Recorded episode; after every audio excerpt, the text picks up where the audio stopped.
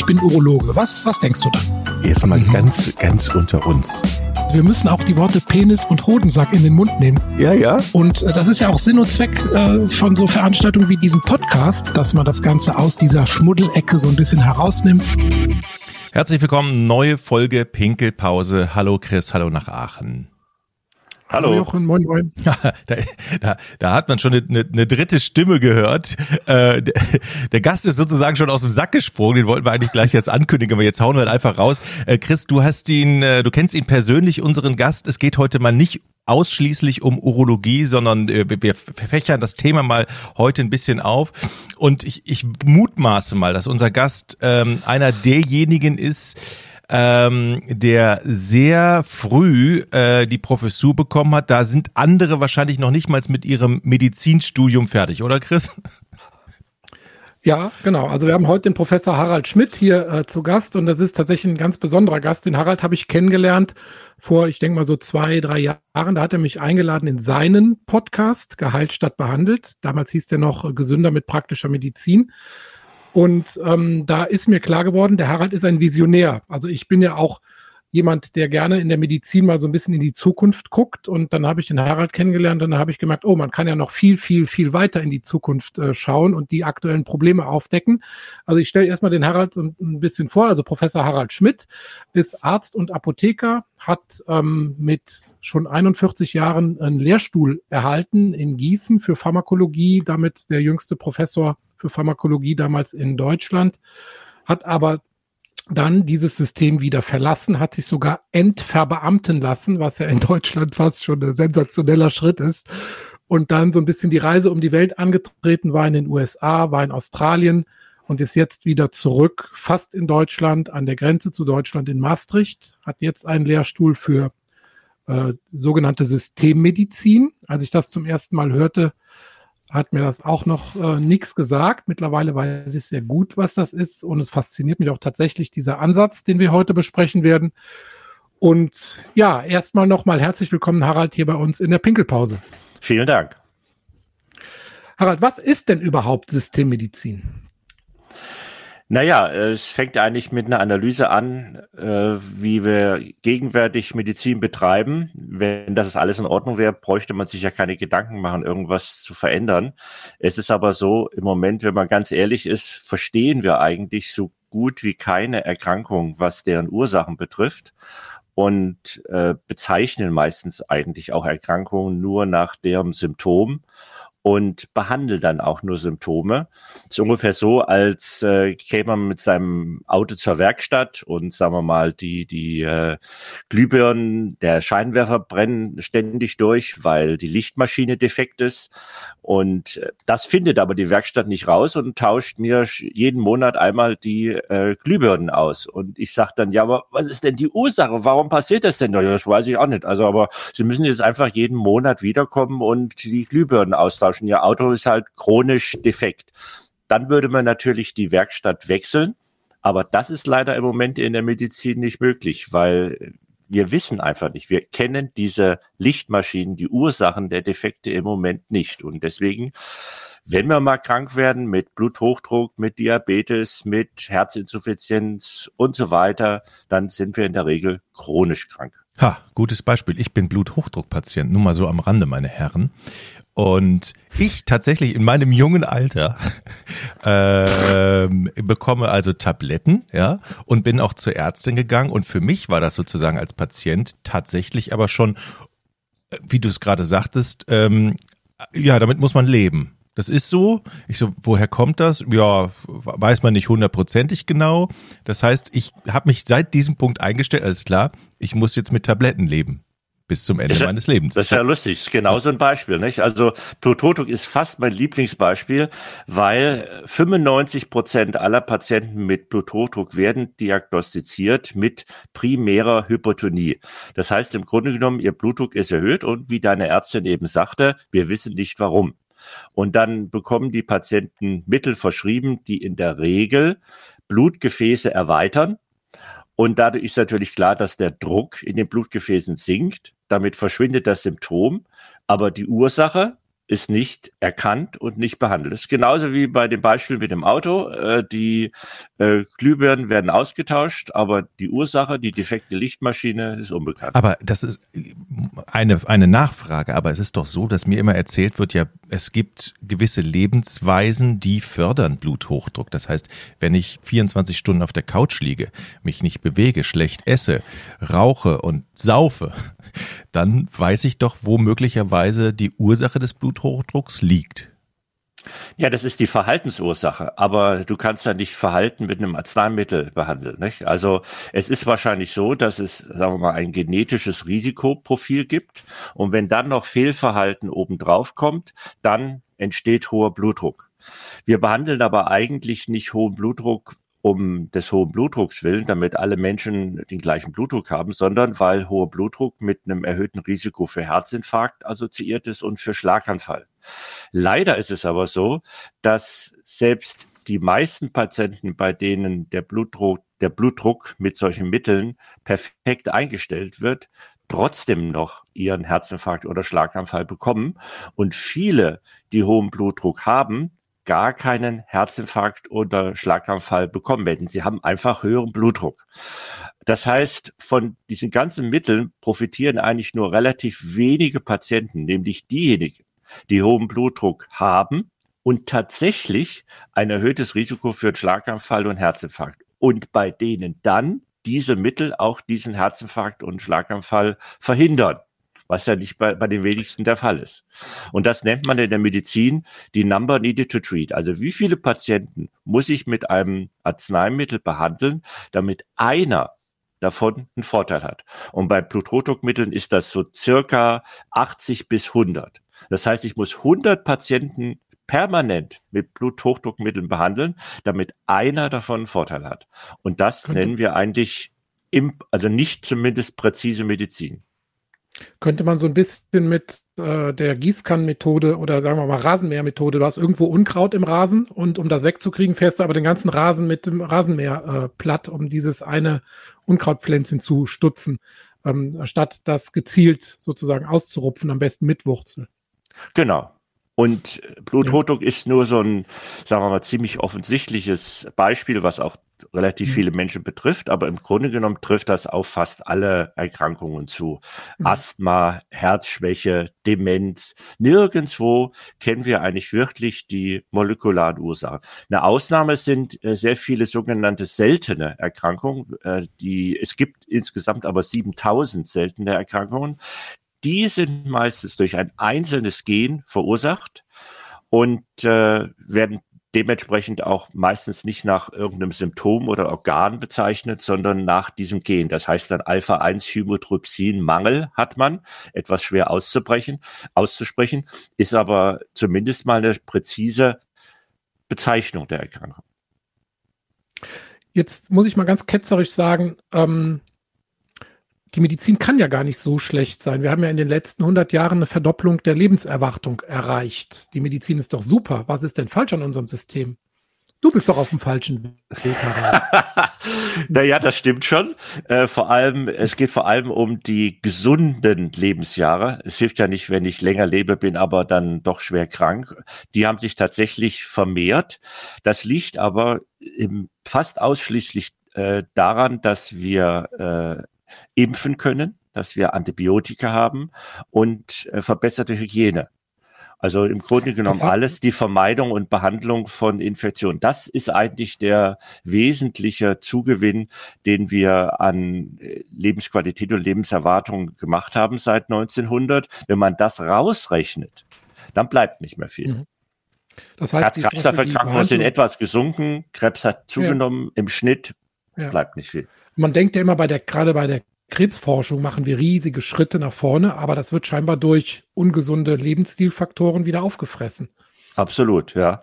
Ähm, mhm. In den USA zum Beispiel, das ist ja, die haben ja das teuerste Gesundheitssystem, das sinkt seit drei Jahren sogar die Lebenserwartung und in England seit einem Jahr. Und wann sind wir mhm. soweit? Mhm.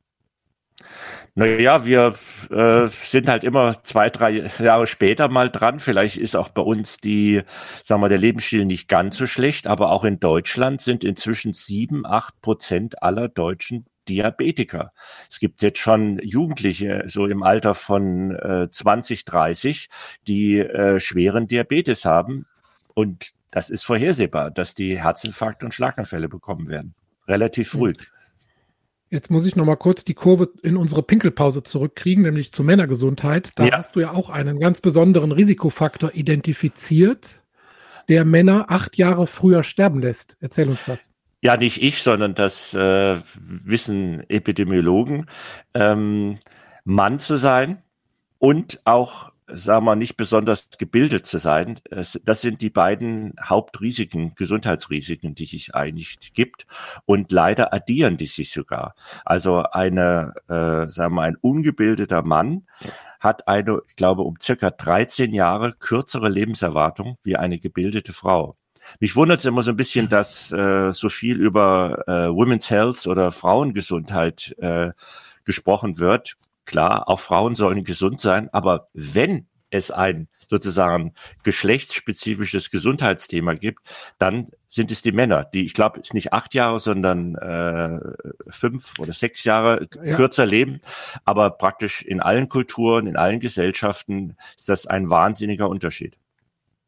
Und der ist unverstanden. Glaube ich, fünf, fünf Jahre. Ähm, wenn man jetzt dann diesen Bildungseffekt noch dazu rechnet, kommt man wahrscheinlich in diese zweistelligen Bereich, den du da Ja, absolut. Hast. Was sich das addiert, ja. Ich habe noch mal eine Nachfrage. Du hattest eben ähm, gesagt, dass man bei vielen Erkrankungen nicht wirklich die Ursachen weiß. Nun gehe ich mal davon aus, dass ähm, ich bin ja kein Mediziner, ihr seid es, dass man aber zumindest, wenn man sich die Mühe machen würde, genau hinzugucken, dass wir ja nicht zu doof sind, das rauszufinden. Das heißt, wir haben ja Techniken, wir haben die Wissenschaft, wir haben euch als Experten. Woran liegt's denn, dass wir das nicht rauskriegen? Haben wir da keine Lust zu?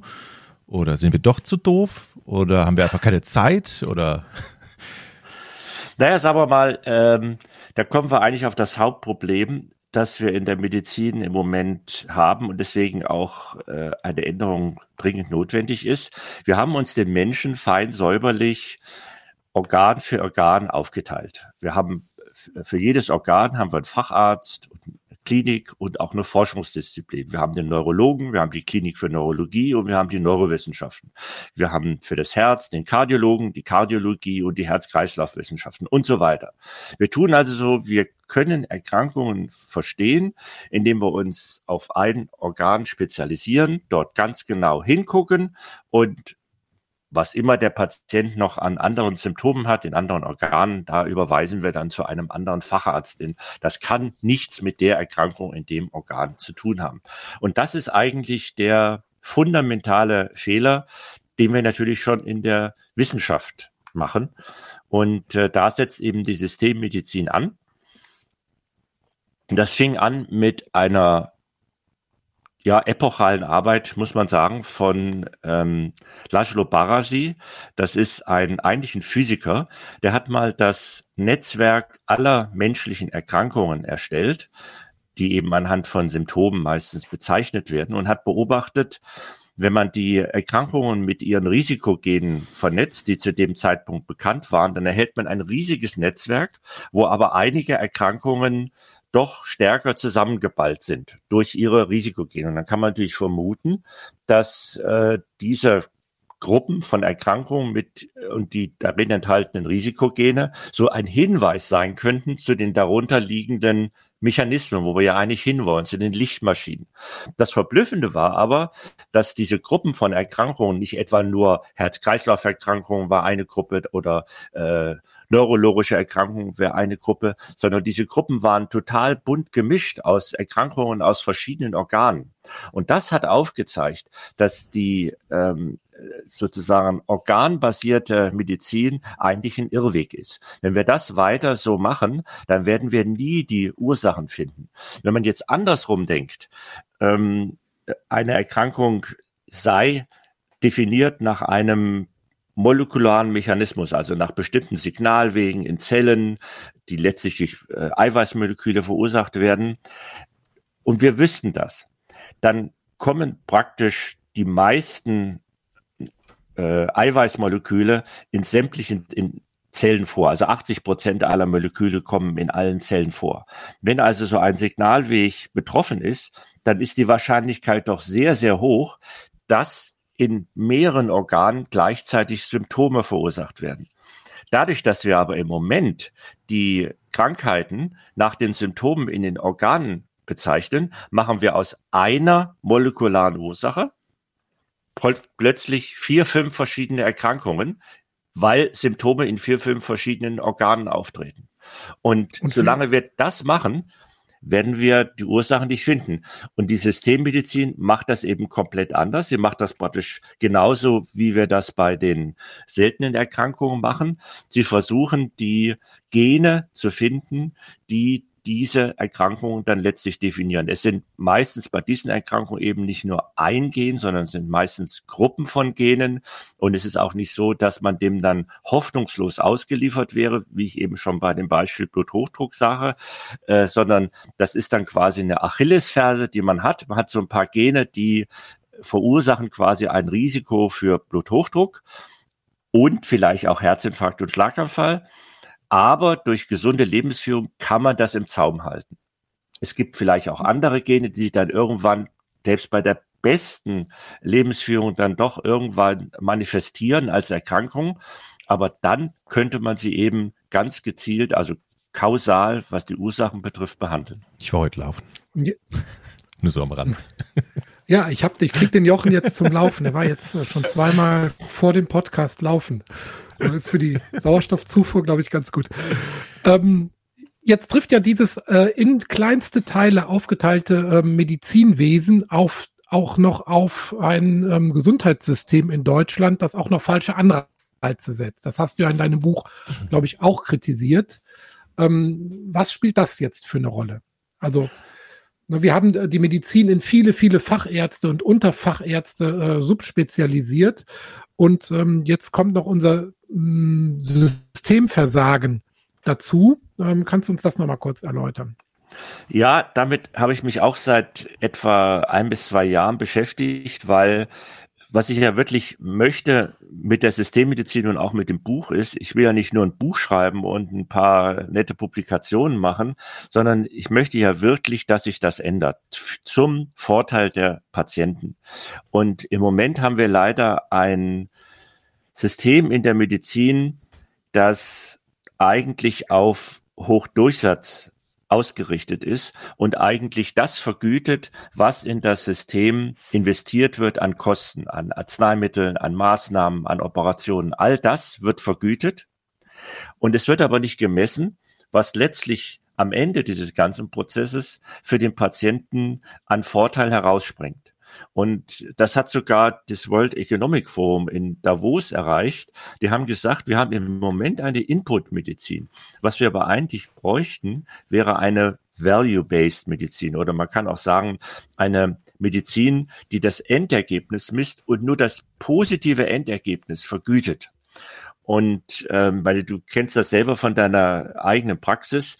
Bei dem jetzigen System muss einfach ein niedergelassener Arzt Hochdurchsatz machen, weil er bekommt pro Patient gar nicht so viel Geld und deswegen muss er eben sehr viele Patienten pro Tag durchschleusen und hat in Deutschland etwa sieben Minuten Zeit pro Patient. Und auch in den Kliniken ist es so, dass sich bestimmte Dinge lohnen und die werden dann eben einfach sagen wir mal, mehr als notwendig durchgeführt. Zum Beispiel werden bei uns viel zu viele Hüftoperationen, Rückenoperationen, Schulteroperationen, viel zu viele Herzkatheteruntersuchungen gemacht, weil die sich für die Kliniken wahnsinnig lohnen. In der Covid-19-Pandemie war das ein Vorteil in Deutschland, weil wir dadurch sehr viele Intensivbetten haben. Aber letztlich ist es natürlich, sind das alles Fehlanreize.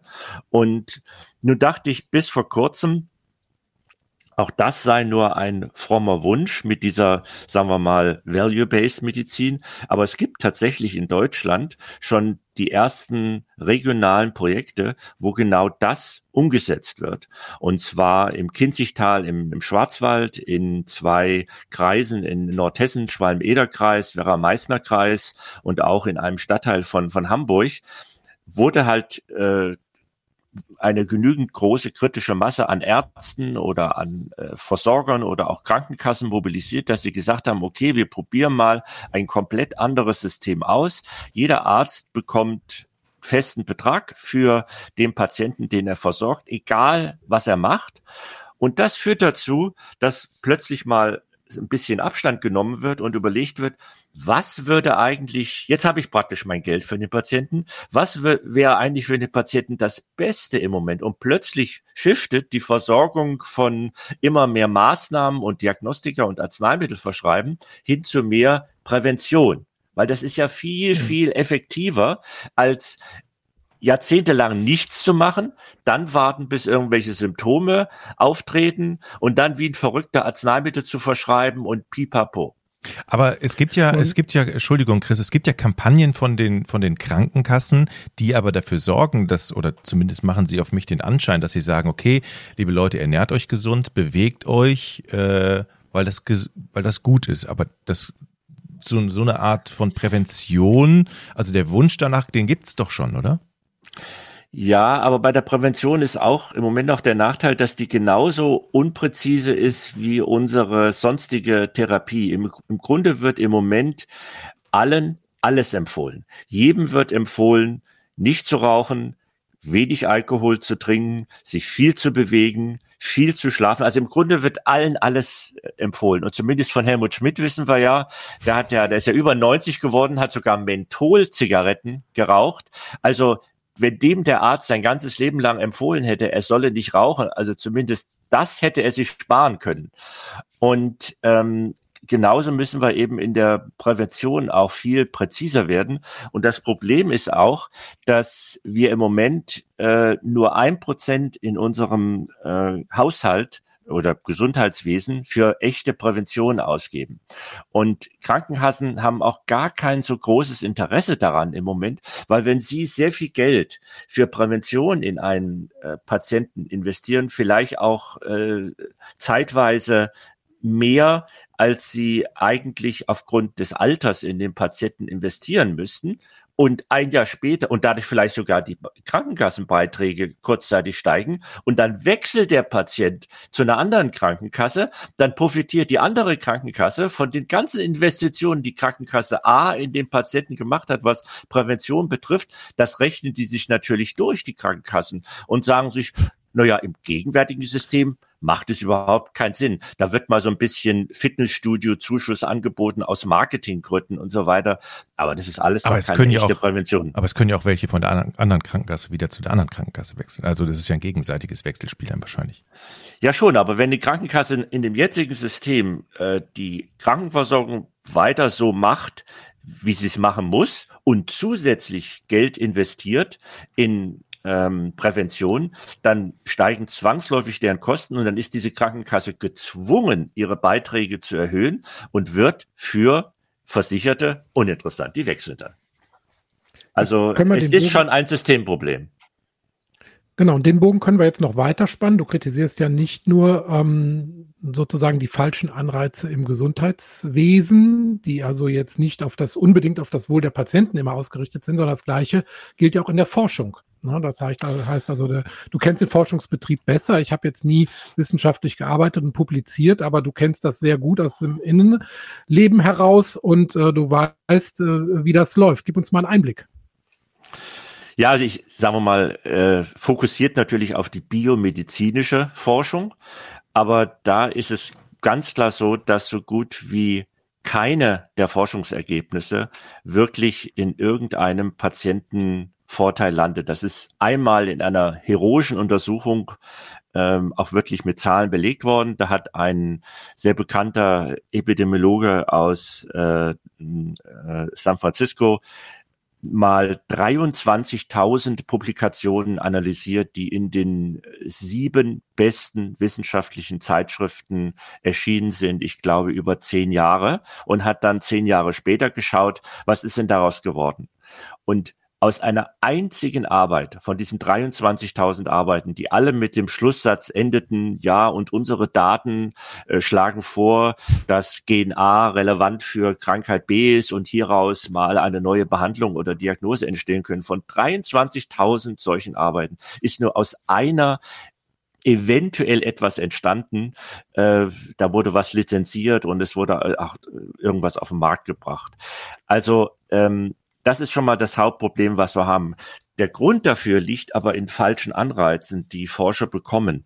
Denn natürlich möchte ein hochintelligenter, engagierter, ambitionierter Forscher auch irgendwie Karriere machen. Die Hauptkriterien für eine Karriere in der Biomedizin sind aber nicht, ob meine Forschung irgendwann zu einem Patientenwohl, zu einer besseren Therapie oder besseren Diagnostik führt. Das misst niemand, sondern es zählt ausschließlich, wie viel habe ich veröffentlicht, in welchen Zeitschriften und wie viel Forschungsmittel habe ich eingeworben. Also sozusagen das Ausgeben von Geld gilt tatsächlich als Qualitätskriterium eines Wissenschaftlers. Natürlich brauche ich Geld für die Forschung, aber es wird wirklich in, in Lebensläufen als äh, Qualitätskriterium äh, genannt und das ist es. Und dadurch äh, ziele ich, zielen natürlich alle Wissenschaftler darauf ab, das zu erreichen. Alle bemühen sich, viele Publikationen in Top-Zeitschriften zu erreichen und möglichst viel Geld einzuwerben. So, jetzt wissen wir alles, was nicht funktioniert. Wir wissen also, dass wir mit Medikamenten sehr ungezielt behandeln, dass wir zu wenig oder fast keine Prävention betreiben, dass nur die Infektions, ähm, ähm, oder die Infektionsmedizin uns bis jetzt äh, Lebensjahre beschert hat. Wir wissen, dass wir falsch forschen. Ähm, ja, wie sieht jetzt die Medizin der Zukunft aus? Wie können wir das ganze Ruder jetzt rumreißen? Wo sind die Ansatzpunkte? Wo sind die Hebel? Naja, für die Forschung wäre es eigentlich ganz einfach, zumindest in der Biomedizin. Das liegt eben an denjenigen, die äh, Forschungsmittel vergeben und diejenigen, die über Professuren und an Universitäten oder zumindest in der Medizin entscheiden. Die müssen einfach als Kriterium nehmen, was hat dieser Wissenschaftler an Patientenwohl erreicht. Also das wäre ganz leicht. In ja, der wie, wie will man das messen? Wie willst du Patientenwohl das ist ja das gleiche Problem wie bei der äh, Vergütung der Ärzte. Wenn du sagst, wir pay per performance, also wenn ich einen Patienten gesund mache, kriege ich Geld oder kriege ich mehr Geld, als wenn ich einen chronisch Kranken, die alle drei Monate ähm, bei der Stange halte sozusagen. Urologisch gesehen darf man das nicht sagen. Ähm, alle drei Monate sehe.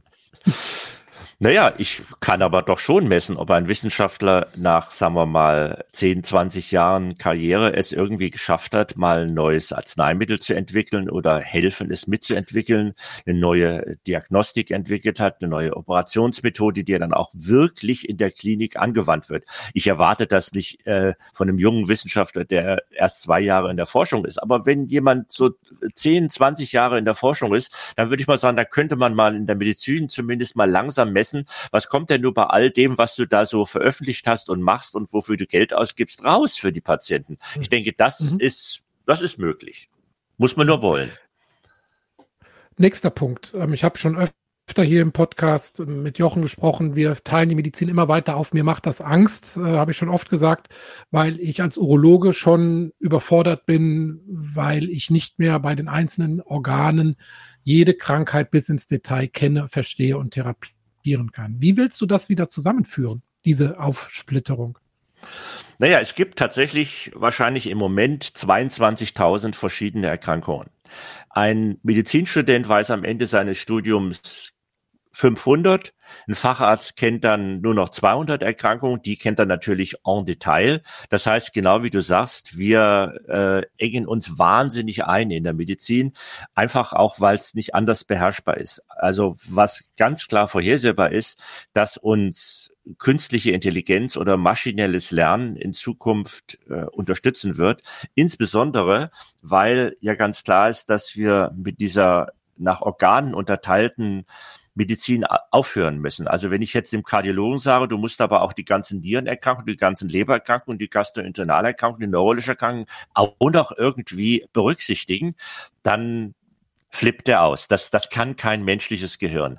Das ist aber zu schaffen, wenn man im Hintergrund durch künstliche Intelligenz unterstützt wird. Und es gibt sowas sogar schon für, sagen wir mal, den ganz normalen Patienten, der mal irgendwie, I don't know, hat einen Ziehen in der Schulter oder es krummelt im Bauch oder es zieht im Bein, dann gibt es tatsächlich schon solche äh, äh, Symptomchecker, nennen die sich. Also in Deutschland ist es Other Health oder eigentlich noch besser finde ich aus Österreich symptoma.de. Da kann man dann einfach eingeben, was man gerade für ein Symptom hat. dann fragt er einen, ähm, äh, bist du gestürzt, jetzt bei der Schulterschmerzen oder beim Bauchschmerzen hast du äh, rohe Eier vor kurzem gegessen oder, oder warst du im Ausland und so. Und so nach 20 Minuten Dialog mit diesem ähm, Symptom-Checker, also mit diesem Chatbot, kommt plötzlich eine Diagnose. Im Moment dürfen die nur äh, drei Diagnosen anbieten, aber unter diesen oder drei Möglichkeiten anbieten, aber unter diesen dreien ist dann meistens äh, die die richtige. Und Symptoma sagt mir, dass sie wissen, dass viele Ärzte diesen Chatbot schon auf ihrem Computerschirm nebenher laufen lassen, wenn der Patientin irgendwas sagt, damit sie äh, vielleicht äh, ja auf eine Diagnose leichter kommen, an die sie gar nicht so leicht gedacht hätten. Der Vorteil ist, oder sagen wir, der Nachteil ist natürlich, dem Arzt wird so ein bisschen die absolute Autorität weggenommen, dass er der Herr oder die Frau über die Diagnose wird der Vorteil ist natürlich, er hat viel mehr Zeit, äh, sich mit dem Patienten zu unterhalten. Also er muss nicht stundenlang irgendwelche langweiligen Kinderkrankheiten aufnehmen und ähm, äh, Symptome abfahren. Das hat der Patient alles schon gemacht. Er kommt praktisch schon vordiagnostiziert äh, zum Arzt und auch durch künstliche Intelligenz so ein bisschen befragt und kann sich dann ausschließlich konzentrieren. So, das ist dann wahrscheinlich die Diagnose. Jetzt lassen wir uns mal durchsprechen, was es für Therapieoptionen gibt. Äh, ja. Das klingt nach einer sehr intelligenten Lösung. Das heißt, man könnte theoretisch den Patienten vorher, bevor der zum Arzt geht, bitten, ja. füll per Smartphone oder am Rechner schon mal das und das aus. Jede Arztpraxis hat vielleicht das Angebot, wo eine künstliche Intelligenz hintersteckt, möglicherweise vernetzt für ganz Deutschland oder auf der ganzen Welt, so dass man praktisch ich bin Urologe. Was, was denkst du? Ups, mit dem Fuß auf, den, auf das Intro gekommen ist, ähm, so dass man praktisch schon vorher praktisch sich die Zeit gespart hat, um das, ja. dieses Gespräch zu führen. Das klingt für mich als Patient ganz simpel eigentlich. Oder vielleicht auch gar nicht mal zum Arzt gibt. Bei den manchen diesem Symptom-Checker mhm. Äh, steht da drin, also ist eigentlich zu 99,99 Prozent harmlos, brauchst du noch nicht mal zum Arzt gehen. Mhm. Also ich, ich sehe das vielleicht sogar noch extremer. Also für mich war zum Beispiel die Entdeckung, sage ich jetzt mal, des Mikrobioms so ein bisschen entscheidend. Also als Urologe denkst du ja gut, was hat denn mit dem Mikrobiom zu tun? Was da für Bakterien im Darm sind, ist mir doch egal. Und dann kriegt man mit und mit raus, was das für einen Einfluss auf die Psyche hat, wie Depressionen damit zusammenhängen, das Immunsystem. Das natürlich dann wiederum massiven Einfluss auf urologische ähm, Organe wiederum hat. Und wir können uns, glaube ich, solchen Erkenntnissen auch nicht verschließen. Letztlich muss dann jeder Arzt auch diese Ahnung haben. Und ich denke, es wird in Zukunft so sein, dann lässt man halt sein Mikrobiom untersuchen, vorneweg, ja, schickt das irgendwo hin ein und lässt das über, durch solche Programme laufen und hat hinterher schon, geht man praktisch schon mit Erkenntnissen zum Arzt. Und der Arzt ist dann nicht mehr der Imperator, der sagt, du hast das und du kriegst das, sondern ist der Moderator, der interpretiert diese Ergebnisse und ähm, macht dann mit dem Patienten zusammen sozusagen ein Konzept, wie man dieses in un, ins Ungleichgewicht geratene ähm, System wieder reguliert. So ist das, meine Vision. Ja, ja, es gibt sogar äh, drei solche Stufen. Also das eine äh, sind wir mit unseren Genen, unsere Körperzellen. Dann ganz richtig, wie du gesagt hast, eben das Mikrobiom. Das sind ja sogar mehr Zellen, als wir selber aus Zellen bestehen. Wir haben ungefähr zwei Kilogramm Darmmikrobiom, weil das aber alles sehr, sehr kleine Zellen sind. Diese Bakterien sind es letztlich mehr Zellen als die, aus denen unser eigener Körper besteht. Es ist natürlich klar, dass ja, die mit uns im Dialog stehen. Ja, wenn du die Gene zählst, ja. äh, da sind die 99 Prozent äh, bestehen wir aus Bakterien und ein Prozent aus menschlichen Genen. Genau. Und das, die nächste Stufe ist dann noch, was man das Exposom nennt. Da gehört natürlich, also praktisch alles, was zusätzlich von außen auf unseren Körper einwirkt. Und das kann man ja auch nicht ignorieren. Es ist im Moment nur noch nicht so einfach zu erfassen, aber das ist eines der aufregendsten Forschungsgebiete. Also da gehört natürlich Lebensstil dazu. Es gehört aber auch Umweltverschmutzung dazu. Ähm, und auch Ernährung. Und ähm, ich denke, das passt auch gut zu ähm, eurem Podcast. Ähm, ich weiß nicht, ob er das von dem Buch gehört hat, dass ähm, durch äh, Phthalate, also die Weichmacher in, in Plastik, mhm. äh, aber vor zwei Wochen haben wir im, po im Podcast drüber gesprochen. Ja, genau. Also der ist ja die Vorhersage, dass wenn das so weitergeht, bis 2045 kaum noch äh, befruchtungsfähige Männer existieren. Ja. Kann man nachhören. Ja. Ich glaube, Folge 50 war es, ne? Ja, Oder? sehr gut. Sehr Oder? gut. Ja, das ist, äh, das ist echte Systemmedizin. Also unser Körper, Mikrobiom und dann noch Exposom. Nun, nun ist das ja, ja ähm, ein, ein, ein kleiner Kampf, den du da äh, fechtest. Wenn man so ein System umkrempeln möchte, dann stößt man natürlich an, an gewisse Grenzen. Wie groß ist denn das Kopfschütteln bei den Kollegen eigentlich? Also ich bin nicht der äh, Don Quixote, äh, sondern da, das sind schon wirklich äh, super Kollegen weltweit. Also es gibt ein, äh, ein riesiges Forschungsteam äh, an der Harvard-Universität, am Karolinska-Institut in Stockholm und so weiter und an vielen weiteren Universitäten. Also das ist schon eine Bewegung. Und ähm, meine erste Mutprobe war, als ich auf, äh, sagen wir mal, äh, Kardiologenkongressen gegangen bin mit dem äh, sozusagen Vortragstitel Es gibt keine Herz-Kreislauf-Erkrankungen. Applaus gab's nicht, oder?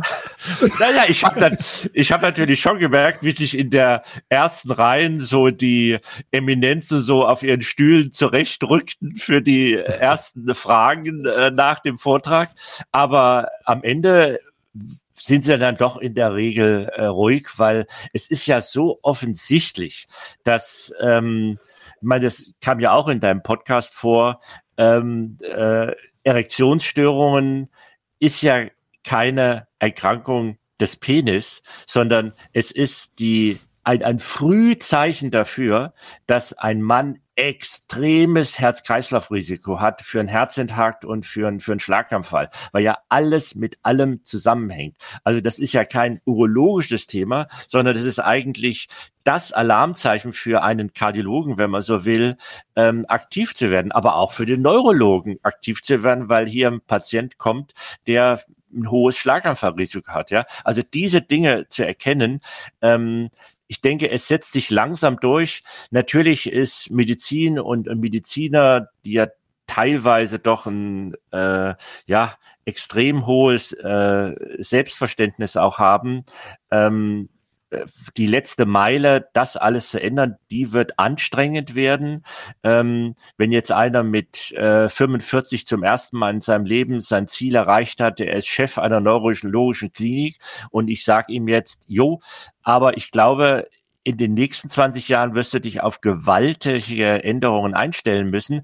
Du wirst dich wahrscheinlich mehr in ein Team von, von Ärzten und vielleicht sogar auch von Nichtärzten eingliedern müssen, weil dahin entwickelt sich alles. Dann hört er das vielleicht nicht so gern und das ist vielleicht der allergrößte Widerstand, den man dann zum Schluss noch hat, die Ärzteschaft sozusagen zu verändern. Aber Max Planck hat mal gesagt, äh, ähm, Innovation comes one funeral at a time. Und wahrscheinlich ist das auch so, dass wir einfach dann, wenn die wissenschaftliche Evidenz da ist, einfach eine Generation warten muss, bis es dann auch wirklich implementiert ist. Weil die jungen Medizinstudenten, denen ich jetzt das äh, im äh, Kursen und so weiter erzähle, völlig begeistert. Und die äh, erheben da auch keinen Widerspruch. Ja, also äh, für mich, ich bin ja jetzt frisch aus der Praxis ausgeschieden, ähm, eben aus unter anderem auch aus solchen Gründen liegt das alles auch auf der Hand, was du da erzählst. Und ich wünsche dir von ganzem Herzen, dass dein Buch viel Resonanz findet. Ich erzähle noch mal kurz, es heißt Geheilt statt behandelt ähm, und erscheint Ende Mai im 20. Mai im, im Plassenverlag. Plassenverlag, genau. Plassen heißt und, auf Niederländisch ja. übrigens pinkeln, das passt ganz gut. Ah, siehst du, da haben wir doch wieder einen schönen Schlusssatz für die Pinkelpause. Also, Ende Mai im Plassenverlag äh, geheilt statt behandelt, Professor Harald Schmidt. Und äh, in ein paar Jahren, wenn wir wieder hier sitzen, wird die Medizin eine komplett andere sein. Das ist so viel ist sicher. Und du, hast einen, und du hast einen Podcast, auf den wir hinweisen können, ne? Genau, der heißt genauso. Genau. Und geheilt statt behandelt. Ja. Genau. Alle mal reinhören. Vielen, vielen Dank. Ich finde das ja ein super spannendes Thema aus Patientensicht. Ähm, ich, ich, ich bin gespannt, wie das äh, in 10, 20 Jahren so aussieht, unser Gesundheitssystem. Und dann äh, vorher kommen wir nochmal zusammen. Ja, ich glaube, es dauert gar nicht so lange. Ich glaube nicht, dass es zehn Jahre dauert. Wir sind jetzt Ende, am Beginn einer exponentiellen Entwicklung und das wissen wir ja alles, wie schnell exponentielle Entwicklungen gehen können. Das wissen wir leider jetzt, ja. ja. Vielen, vielen Dank für die Zeit und alles Gute. Ja, danke für euer Interesse. Tschüss. Tschüss. Ciao. Tschüss. Ich bin Urologe. Was, was denkst du da? Jetzt mal mhm. ganz, ganz unter uns. Wir müssen auch die Worte Penis und Hodensack in den Mund nehmen. Ja, ja. Und äh, das ist ja auch Sinn und Zweck äh, von so Veranstaltungen wie diesem Podcast, dass man das Ganze aus dieser Schmuddelecke so ein bisschen herausnimmt.